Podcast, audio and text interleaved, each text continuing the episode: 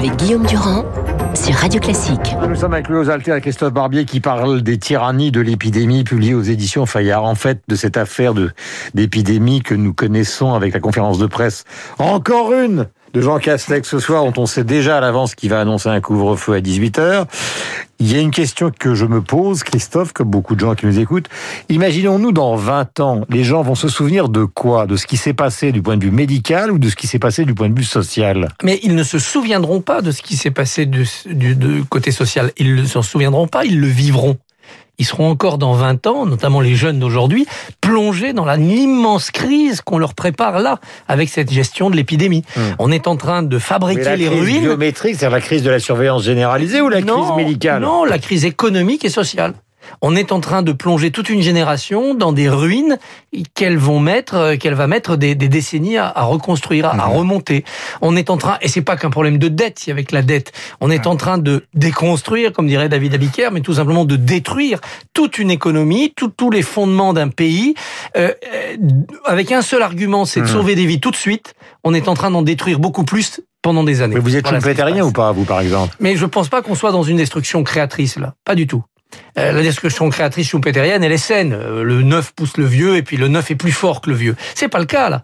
On détruit hmm. sans aucune autre raison que d'avoir bonne conscience à court terme. Le politique a peur du tribunal, le médiatique a peur de l'opinion publique, chacun a peur pour sa petite vie biologique hmm. et au titre de toutes ces peurs, qu'est-ce qu'on fait? On hypothèque 20 ans ou 30 ans de grandeur de la nation française. 20 ans ou 30 ans, vous allez, vous allez fort ce matin. Mais je, je, je pense que ça va prendre à ces jeunes générations au moins deux décennies pour retrouver un niveau de vie, un niveau d'insouciance, un niveau de, puissance, et ce n'est même pas garanti. D'accord, mais vous appuyez sur quoi pour dire 20 ans, 30 ans Les gens se disent un an, deux ans peut-être, mais 20 ans, 30 ans. 20 ans, 30 ans. Barbier, sortez votre argument ou alors vous allez avoir... conséquences économiques. Regardez les milliards qu'on a engloutis, regardez, les, regardez celui qui était en terminale l'année dernière, qui a eu un bac euh, comme il pouvait, qui est en train de faire une première année de fac désastreuse, qui cherche des stages, il n'en trouvera jamais. Il va arriver sur le marché de l'emploi, on va un exemple positif. Un type qui a eu son bac de justesse et qui après a fait les études merdiques. Voilà. Donc, si on n'est pas capable, alors, alors j'apporte le remède. Si on n'est pas capable de reconstruire très vite ce qu'on a détruit au nom de la santé, eh bien, on va pourrir la vie de ces jeunes. Eh bien, il faudra un effort collectif collectif économique énorme pour rééquilibrer la balance. Ça veut dire qu'on va tous devoir travailler beaucoup plus pour reconstruire plus vite et ne pas laisser à nos jeunes un monde en ruine. Je voudrais qu'on écoute Bruno Le Maire qui était sur France 5 hier soir parler de l'affaire Carrefour, car voici un cas euh, précis, racheté, ou en tout cas une volonté de rachat qui n'a même pas été encore examinée par le conseil d'administration de Carrefour, mais d'ores et déjà, le maire qui jusqu'à présent donc était plutôt applaudi, prend cette décision curieuse qui s'appuie sur un décret d'Arnaud Montebourg, le voici.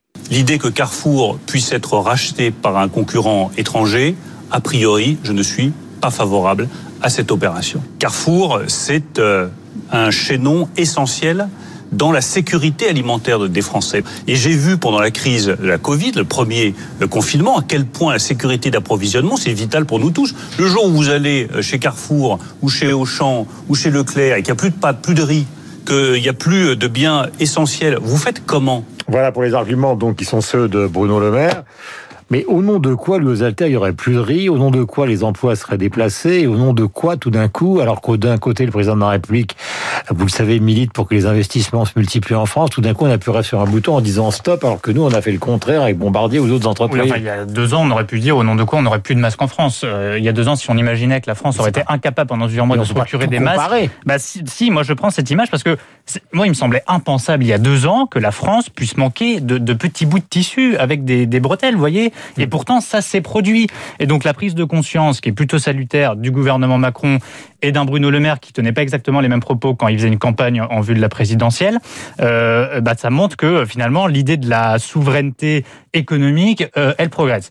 Après, dans le cas de Carrefour, euh, effectivement, le fait que les packs de riz manquent du jour au lendemain, j'en suis pas convaincu étant donné les flux de distribution. C'est ridicule parce que Bruno Le Maire est respectable. Enfin, c'est quand, même des, c'est quand même des arguments qui sont des arguments politiques. mais c'est des arguments politiques. Il y a des arguments politiques, mais non, il y a aussi un argument économique derrière, Guillaume. C'est-à-dire que les grandes entreprises françaises et le secteur de la distribution qui, depuis la loi Pacte, et pas depuis le décret Montebourg, mais depuis la loi Pacte qui a renforcé certaines dispositions du décret Montebourg, la distribution fait partie de ces secteurs stratégiques sur lesquels l'État peut intervenir et empêcher des investissements étrangers ou le rachat d'une entreprise. Après, moi, je vais vous dire, pour Carrefour, je pense que le vrai sujet, c'est pas Couche-Tard, c'est pas un distributeur euh, canadien, euh, québécois, euh, c'est Amazon. Parce que quand on explique qu'Amazon détruit le le petit commerce menace les petits commerçants. Tout cela est vrai, mais Amazon menace aussi le grand commerce. Je vous pose menace question, aussi la parce que tout à l'heure Christophe disait et juste, la prochaine métallurgie. Je, je, Barbier n'est pas non, je, Barbier n'est pas la référence absolue, bien que sa tenue d'Aristide Bruand ce matin euh, m'interroge beaucoup. Il est entièrement en noir et rouge, on dirait une sorte d'anarchiste qui va bientôt chanter. Non, mais c'est vrai qu'on est forcément Christophe aujourd'hui et euh, c'est vrai pour Sylvie. On est dans une modification économique. Vous avez évoqué Amazon. Donc si si l'État se met assis sur ses frères en disant Vincent, on, va faire comme les Chinois avec Jack Ma et Alibaba, on va dire attendez, euh, il n'y en est pas question, on risque quand même de rater le métro, puis après on va rater le train, puis après on va rater l'avion. Enfin, je veux dire, il y a une logique du marché qu'il faut laisser fonctionner. Oui, mais la mondialisation, ça se régule. Ça ne se bloque pas, ça ne se dogmatise pas. Il ne s'agit pas de faire du Arnaud Montebourg et son interview dans le point assez fantasque la semaine dernière, mais ça se régule. Hmm. Ça se régule en se disant qu'est-ce qui est stratégique?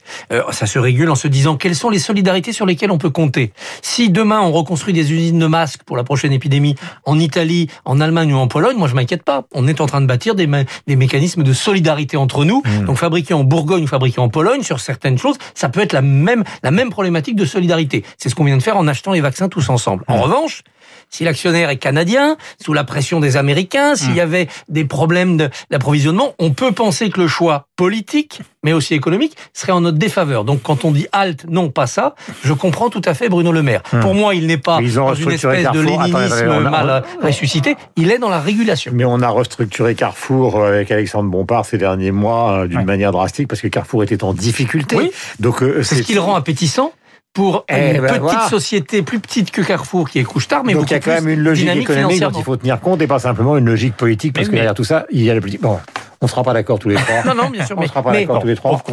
Le marché, jusqu'au maximum du possible. Mm. Après, il y a l'intérêt national, la mm-hmm. solidarité européenne. Les, les nouvelles règles, le, le, train qui part que vous évoquiez, c'est le train de nouveaux blocs économiques et géopolitiques. Il y a la Chine, la Chine il y a les États-Unis, marché. il y a l'Europe. Mm. La Chine ne laisse pas faire le marché. c'est une, tyrannie, la Chine. Donc, euh, Bien sûr. Et, si Carrefour... Vous n'allez pas, prendre ça, vous pas prendre ça comme exemple, quand même. Si Carrefour s'est retiré de la Chine, c'est aussi parce qu'en fait, on peut pas jouer le jeu du marché bah. classique tel qu'on le connaît sur un marché comme la Chine, parce que la Chine a des entreprises d'État et fait du dirigisme. Nous avons un Premier ministre qui s'appelle Jean Castex, qui fait des conférences de presse depuis un certain temps. Vous aurez compris mon point de vue. Je ne suis pas d'accord avec mes deux camarades.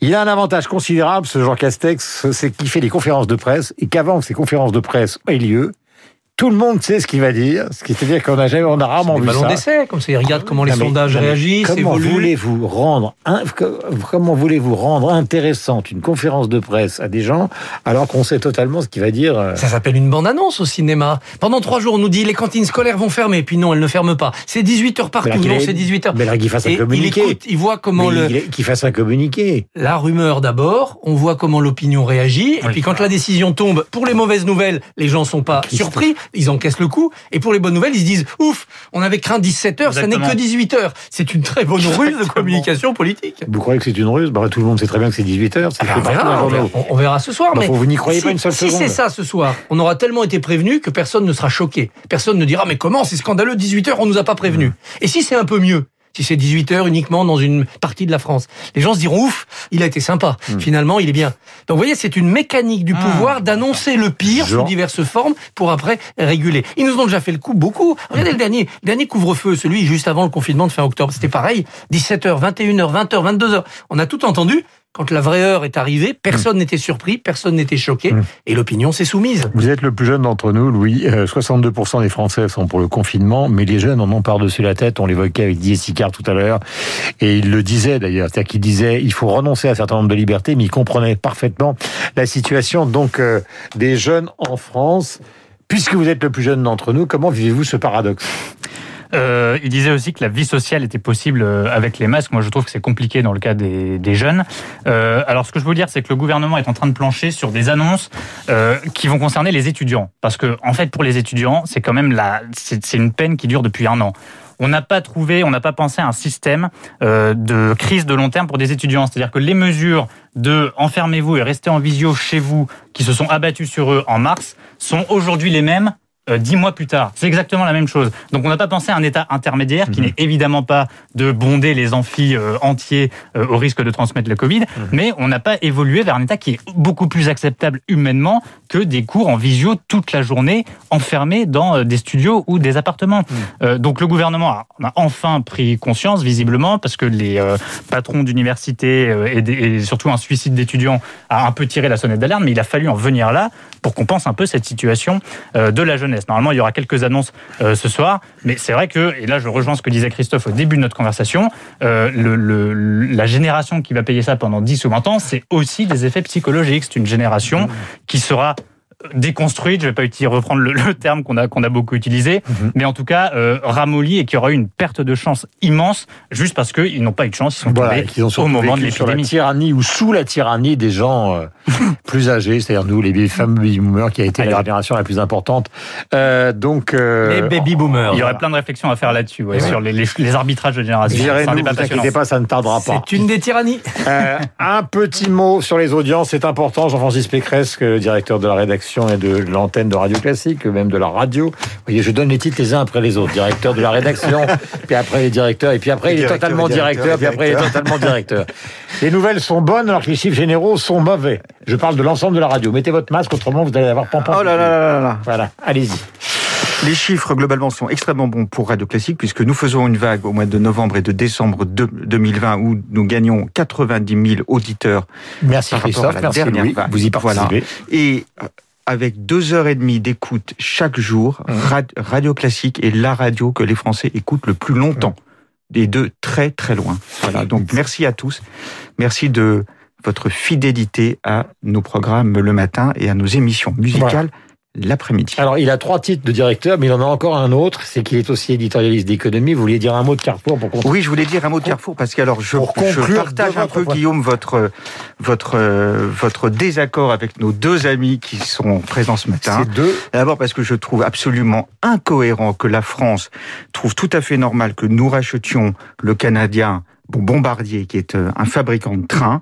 Et quand euh, un Canadien veut acheter un distributeur français, alors là, on sort notre drapeau français et l'argument imparable de la souveraineté qui ne tient pas la route euh, une seule mhm. seconde. Enfin, qui va croire un seul instant qu'on va on pourrait encore manquer de riz et de pâtes dans les supermarchés français parce qu'un Canadien mhm.